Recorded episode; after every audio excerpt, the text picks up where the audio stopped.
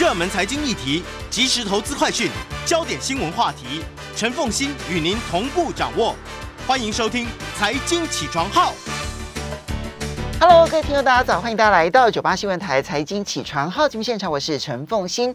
今天呢，为大家介绍的是天下文化事业群啊，远见天下文化事业群呢，嗯，从去年开始就是挑战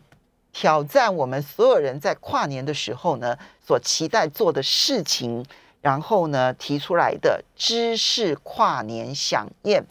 今年是第二年。二零二二也就明年嘛，哈，要从今年的二零二一年十二月三十一号，要跨到明年的二零二二，二零二二造局者知识跨年响宴。今天在我们现场的是天下文化的总经理林芳燕。Hello，芳燕早，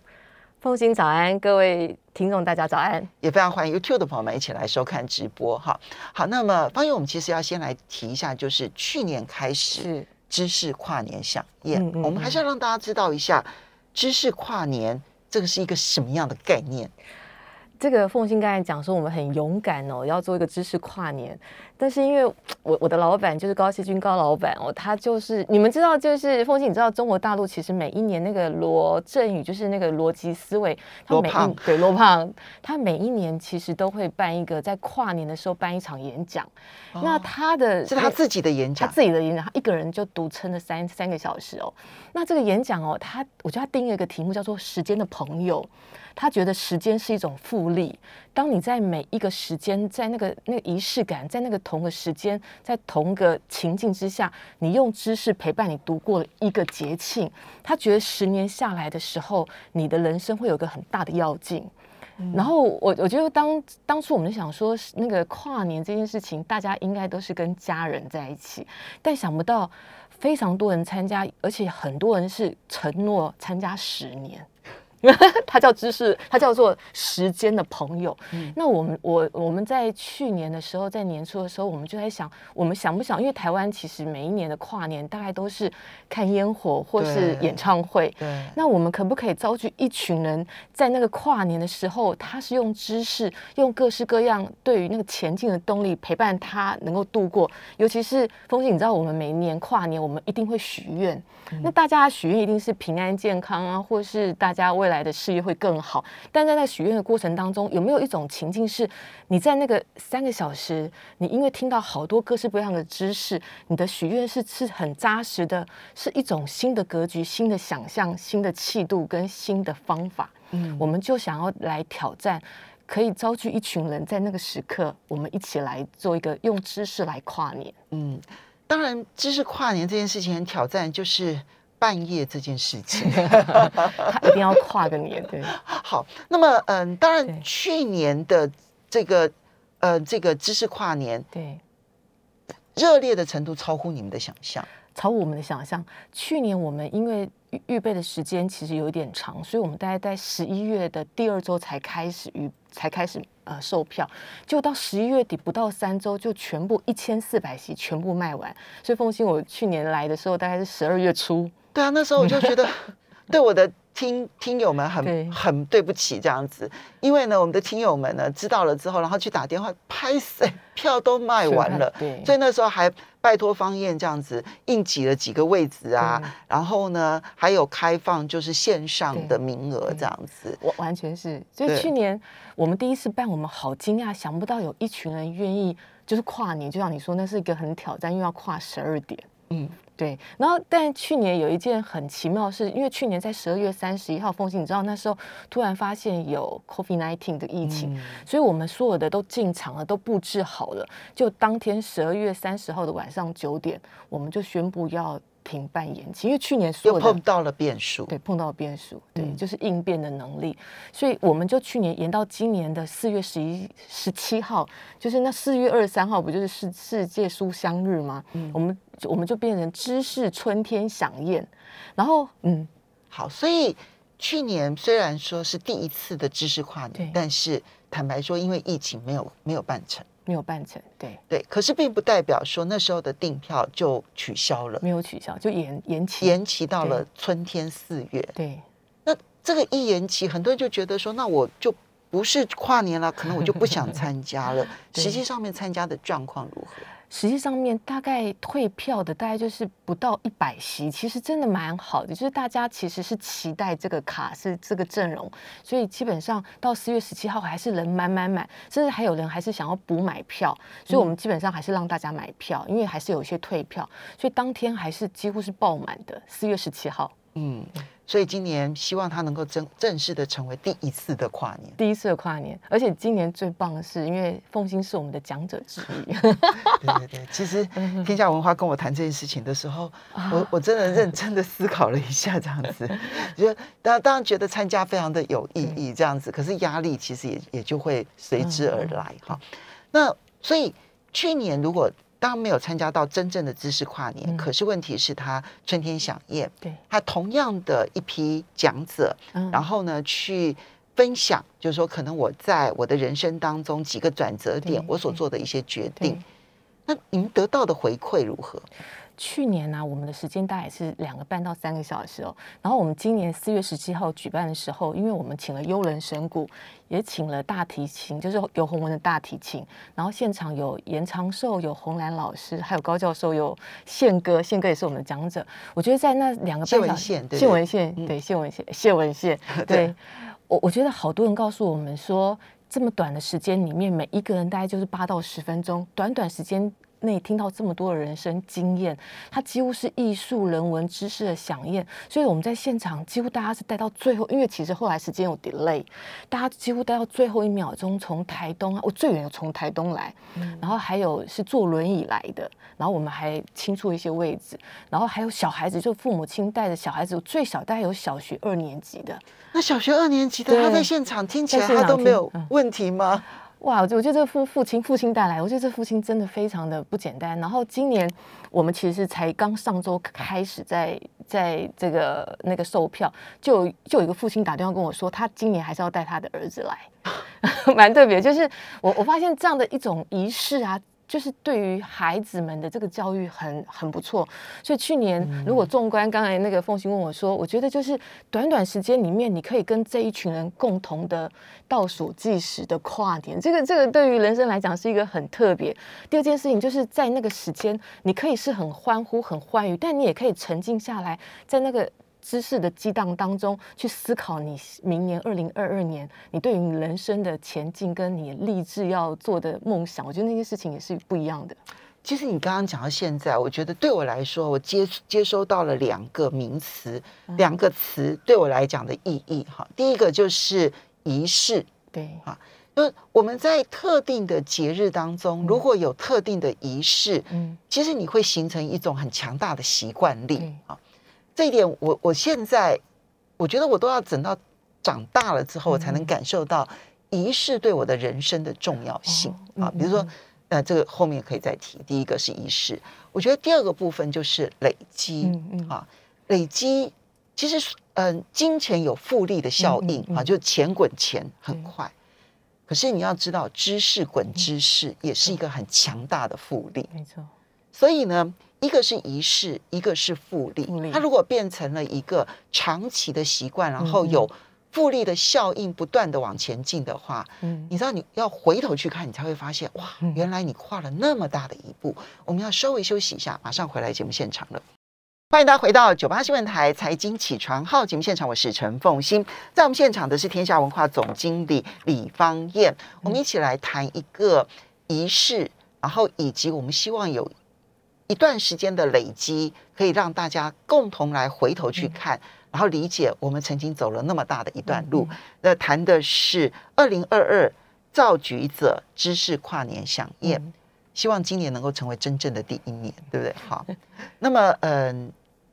今年我们有有一个主题，对，好，我们来讲一下今年的这一个主题，嗯。然后现在已经可以开放订可以，开放对不对售票了，可以开放售票了。对诶，这有其实上个上一次，因为我们节目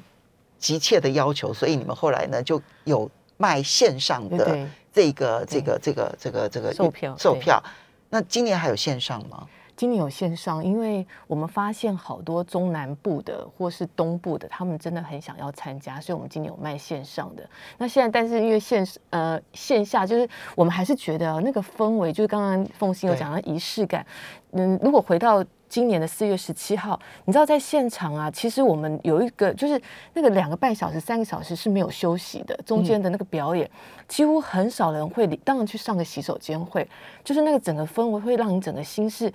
一直是很激荡的，所以所以。呃，我会觉得如果可以的话，还是来线线下，就是来实体。我们是在新北市的多功能集会厅。嗯，那今年的时间是在，所以做捷运的话，在板桥其实很容易，很很容易。对，它板桥市政府里面板，哎。新北市政府，新北市政府里面，所以今天呃，今年的题目，我们去年叫做开拓者，Salesforce 的创办人那本书《开拓者》。那今年我们觉得，因为 Covid nineteen，其实像我也是在家工作了三个月哦。那我觉得今年我们出了一本新书，就是叫做《造局者》。那个奉行有这本书哦，就是他。我们觉得今年呢，我们希望用“造句者”这个题目，伴随着台湾人度过十二月三十一号的跨年。因为“造句者”这个就是那个迈尔逊伯格他的一本新书，他是美国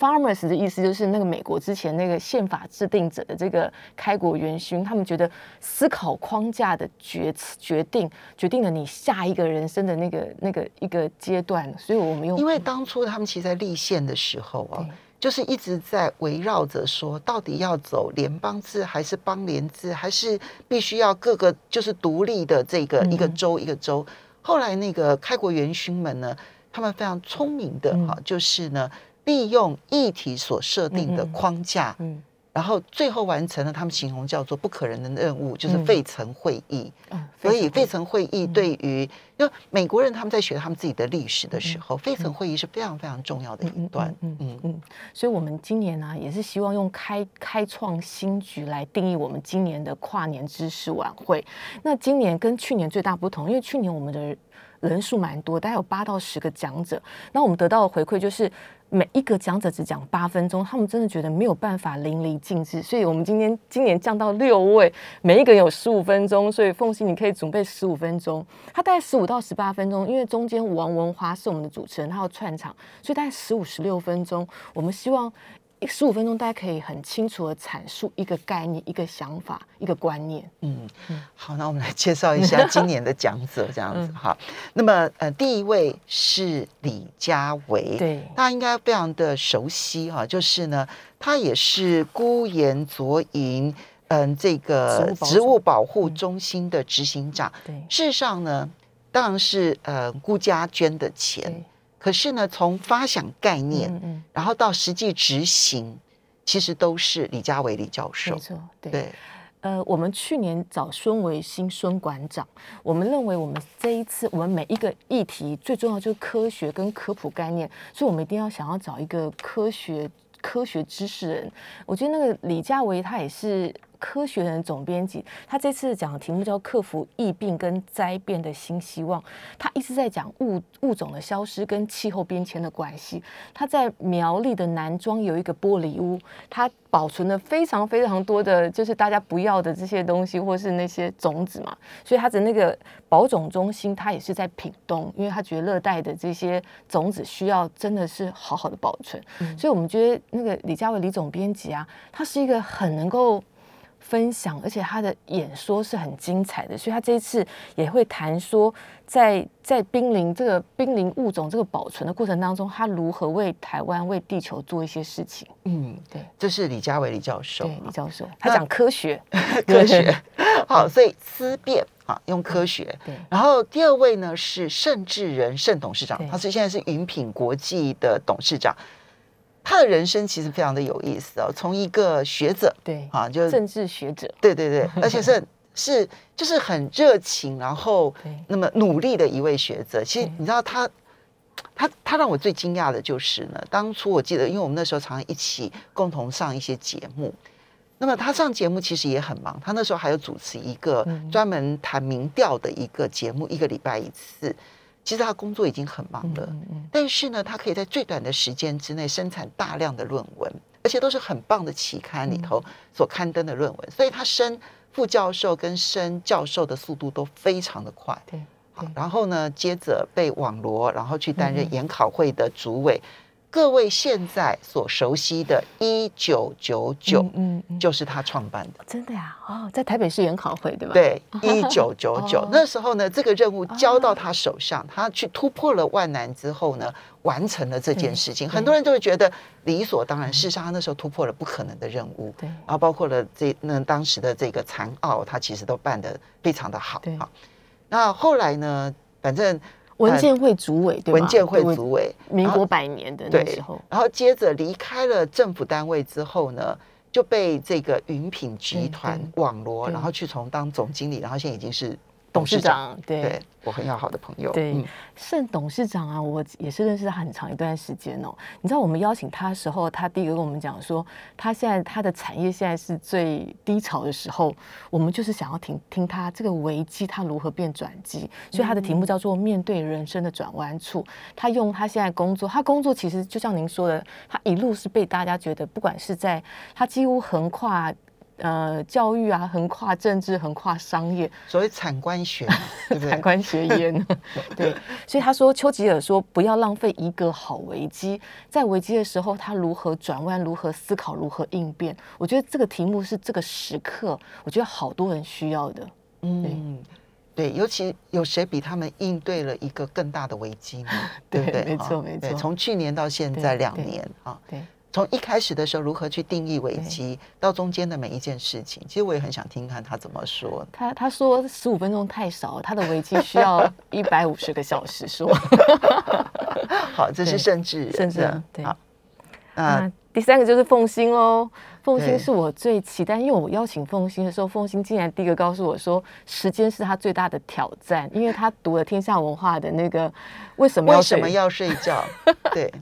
那个为什么要睡觉里面说就是几点要睡觉，他没有说几点，他说但你必须要睡足将近八个小时，然后中午的时候最好呢还可以补个大概是十五分钟到半个小时的午睡，对，中午不能睡太久。不能超过一个半小时。然后呢，这个晚上呢不能睡太少，不能低于七个小时。嗯，其实凤欣，你的题目是我们这一次每一年要做知识跨年晚会最核心的题目，因为我们的核心就是学习。嗯因为我们六大题目，像这次的六大题目里面，不管有有科学啊，有趋势啊，有励志、美学、公益，但学习是我们最核心。而且你的题目是我最喜欢的，因为你讲阅读让我更接近理想中的自己，我非常非常认同、哎，心中很阿闷，非常非常认同。你要谈一下你这个，嗯，我其实当初嗯。那时候天下来邀我的时候，我说我能说什么呢？你们希望我 说什么呢？那好然后当时就跟我说，希望我谈阅读这样子。我觉得这件事情打动了我，这样。我其实很想要跟大家分享我二十年来阅读所带给我自己的人生转变。好，那嗯，题目呢本身是我今年给我自己的核心宗旨。嗯。这是其实这句话其实是我今年立下来的，给我自己的一句话，嗯嗯。就是因为学习，嗯。因为呃，因为学习，因为阅读，因为阅读，因为学习，因为分享，让我更接近接近理想中的自己。对，嗯就是呃，我觉得我在阅读的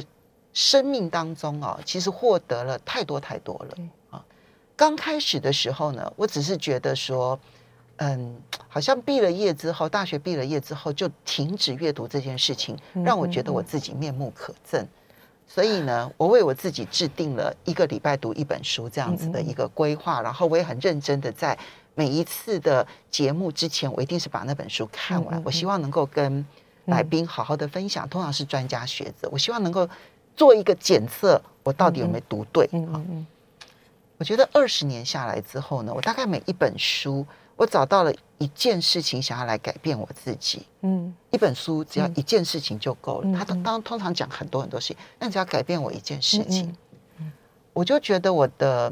生活的方方面面都改变。嗯嗯嗯，这就是我为什么会对累积呀、还有这一个复利呀、对。这件事情会特别有感的原因。凤欣，你在分享书的时候，对我来说，我最大的收获就是你那个深入浅出的能力很强，你都说人话。就是你有有办法像 Noise 像那种杂讯，到目前啊，要不是你导读，我其实都还进不去那里面。你说杂讯杂讯这本，书，哦我对我来说是难的书，但它是现在我觉得他是难的书，但就是我自从听你的导读，而且你的导读我听了两三次，我就整个架构，我觉得这有点像造句者，就是他那个思考框架出来之后，你读进去，你就会知道怎么填肉。嗯否则没有框架，我读头啊，前面读完之后，我后面我就忘了前面了。就是我每一每个礼拜我听你读一本书的时候，对我来说，我就完全有些时候我甚至就可以抓到精髓，就是每一本书给我的观念。所以这是你真的非常很想跟你学的地方。而且我觉得什么时候都来得及。好，我们要稍微休息一下，马上回来节目现场了。欢迎大家回到九八新闻台财经起床号节目现场，我是陈凤欣，在我们现场的是天下文化总经理林芳燕，那带来的是二零二二造局者知识跨年飨宴。好，那也非常欢迎 YouTube 的朋友们一起来收看直播。如果有兴趣参加的朋友哦，其实你的那个 Google 关键字只要打“知识跨年”就好了。嗯。二零二二知识跨年，对啊，你就哦，嗯二零二二知识跨年，对你只要打二零二二知识跨年，大家就可以找到。没有人敢在这个时刻办这个活动，只有我们。好，对，嗯、刚刚提到的是思辨、应变、应变突破学习，对对不对？好，接下来就要转换另外一种对，不同的思维了。嗯嗯嗯嗯。我们今年呢、在想，因为我们想要是各大面向，所以前面的三个三位的讲者讲的是比较实质面的，对吧？像凤信如何阅读一本书。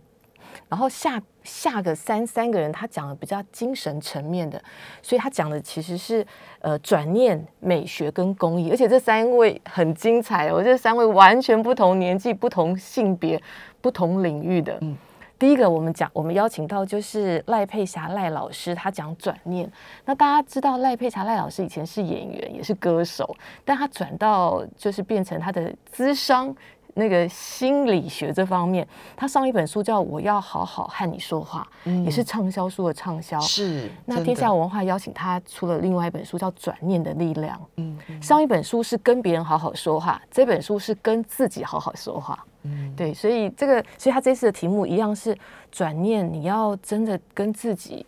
对话，然后抛开旧的思考模式，进到新的未来可能性。所以十五分钟，所以赖佩霞其实是身体力行，嗯她自己跟自己相处的越来越好的一位。对，那我觉得我们每一个人可能都在挫折当中，或者是在周遭的环境当中，我们常常会越来越不能理解自己的情绪到底对发自哪里。是，对，能够跟自己对话是一件不容易的事。对，嗯赖老师他书中其实有写到，因为他从小爸爸是美国大兵，所以就离开他，然后他一直被人家贴上就是你是人家不要的孩子，然后后来他的婚姻又有一次的转折，他在那个人生很大的、常常很大的冲击的过程当中，他他后来去追寻了一种。他觉得所有的一切都是自己出发，你要把自己当受害者，你永远就是受害者。我就是是这样。但是当你转念的时候，所以他常常每次我跟他在开会，他说他常常问：真的吗？这件事情有其他的思考吗？他每一次都常常问自己这个问题，因为他常常就疑问有没有办法让自己这个局，然后跳到另外一个思考框架，然后重新再再开始。所以不要常常把自己放在那种。逼到那种常常自己就是很受害者，所以我觉得转念的力量这件事情是如何跟自己和解，嗯，然后让自己，所以他你你跟他说话的时候，赖老师永远都笑到，呃，他的笑声啊，就是真的很可爱的一个老师。嗯，好。对，那第五位呢？这一位啊其实也曾经来过我们节目，啊林宗勇。美学的代名词，那林对宗勇这三个字就是美学的代名词了。对对呃，我们呃我们呃在上一次四月十七号，我们请到的是刘玉东刘老师，他讲建筑美学。我们希望在所有的讲者当中，会有一个他的简报档啊，哇，真的震撼人心。你知道上去。就今年四月十七号，那刘玉东刘老师那个世界那个美学那个照片，建筑美学让我们整个震撼到，因为我们那个现场投影幕是整个是落地的大投影幕，所以呃林仲宁老师就是我们他的简报档也是那个美学会让我们很惊艳的，嗯，所以、嗯尤其是他怎么去找到就地，就就每一每一个植物，他怎么去找它它最美的呈现方对式？对，他林老师他的题目叫做“想象无极限”。我有些时候会在想，他反而是一个没有框架的思考者，所有事情在他手上，他就可以让他造一个新局。这这个，哦，对，对，你要如果多，我看过他的书，他那时候其实在一个大的那个饭店，然后他要去，人家就告诉他说：“你看那么大的一个地方这样子，然后呢，我只有准备这些花材给你，对，你要怎么把它撑得起那样子大的一个场景？”他就做出来，他就做，因为他他不给自己每一个花材设限，哇，对，所以我所以我非常喜欢他这样子。好，林宗林宗勇，好，第六位是王建轩，王前院长，对，王前院长。呃，你知道他已经八十几岁了，然后他的人生也是一个好奇妙的人生，因为他现在有一个五指西瓜，之前在中国大陆有捡珍珠计划，他是我们在公益当中最看见一个最无私的长者。嗯，他的题目叫做“有爱真好”，尤其是他的年纪这么大了，然后我们在邀请他说我们很担心，对不对？他他年纪这么大，但是他一口答应，他说他的人生。你你知道他现在身上有癌症吗？我觉得王院长让我最佩服，就是他希望用他人生的每一分每一秒为台湾做每一个人做的事情，所以他完全很愿意去谈公益，谈他的人生。我觉得能够在短短十五分钟听到他萃取他人生最精华、人生的最最好的经验，我觉得很很不简单。我觉得我佩服王建轩王院长的地方是啊，他在做公益这件事情，当然发想。大家都会啊，其实呢，嗯，大家都很想要为这个社会、为这个土地做一些事情。然后发想完了之后，你说这个发想是不是就等同于最完美的一个公益活动？绝对不会是。是，但呢，王前院长他最厉害的一件事情就是坚持执着。嗯，就他只要做一件事情啊，他就会全心全力的去投入它。然后接着呢，把这里面的每一件小事情做好。嗯嗯，我到现在都还记得那个捡珍珠计划里头，每天一颗蛋。嗯，啊，就是当你提供，就这听起来好像跟那个要去培育精英的概念是不一样的概念。那他认为，你真的要提供他营养，然后接着你再帮助他有未来性。嗯嗯嗯，就他就能够把一件很小的事情，然后做到很扎根，然后到最后。你就会发现是所有的小事累积起来的开花结果。嗯，我觉得这个这样的一个人真的是个领袖。我后来看到他的人生到现在，他后来把他的房产卖掉，是他基本上就他个人跟他他领领的很多人至少捐了好几亿元哦，在所有的，所以就是您说的执着。嗯，好，那当然，其实你们因为这个这个场地是。新北市的场地嘛，对不对？好，所以也邀请了新北市的当地的 在地的哈，一位是亚东医院的院长邱冠明邱院长。这一次的疫情当中呢，亚东医院承受了最大的医疗能量，对不对？哈，然后第二位就是新北市的市长侯友谊侯市长，然后接着大家一起跨年倒数。我我们去年的我们去年本来预备的。跨年倒数啊，就是我们希望不是倒数的，我们希望有一个仪式感。然后今年我们会设计一个很特别的仪式感，让大家一起在那个时候倒数。嗯，对。我从小到大啊，其实呢，每一年的过年啊的嗯大年初一的一早，我就会去放一首歌，嗯啊，叫做《春之城》，嗯啊。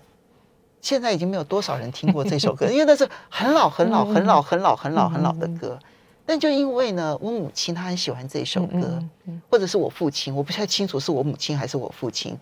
他们呢，在我从小，他们就会在早起的时候就放这一首歌，欢迎欢迎欢迎这春天的早晨啊。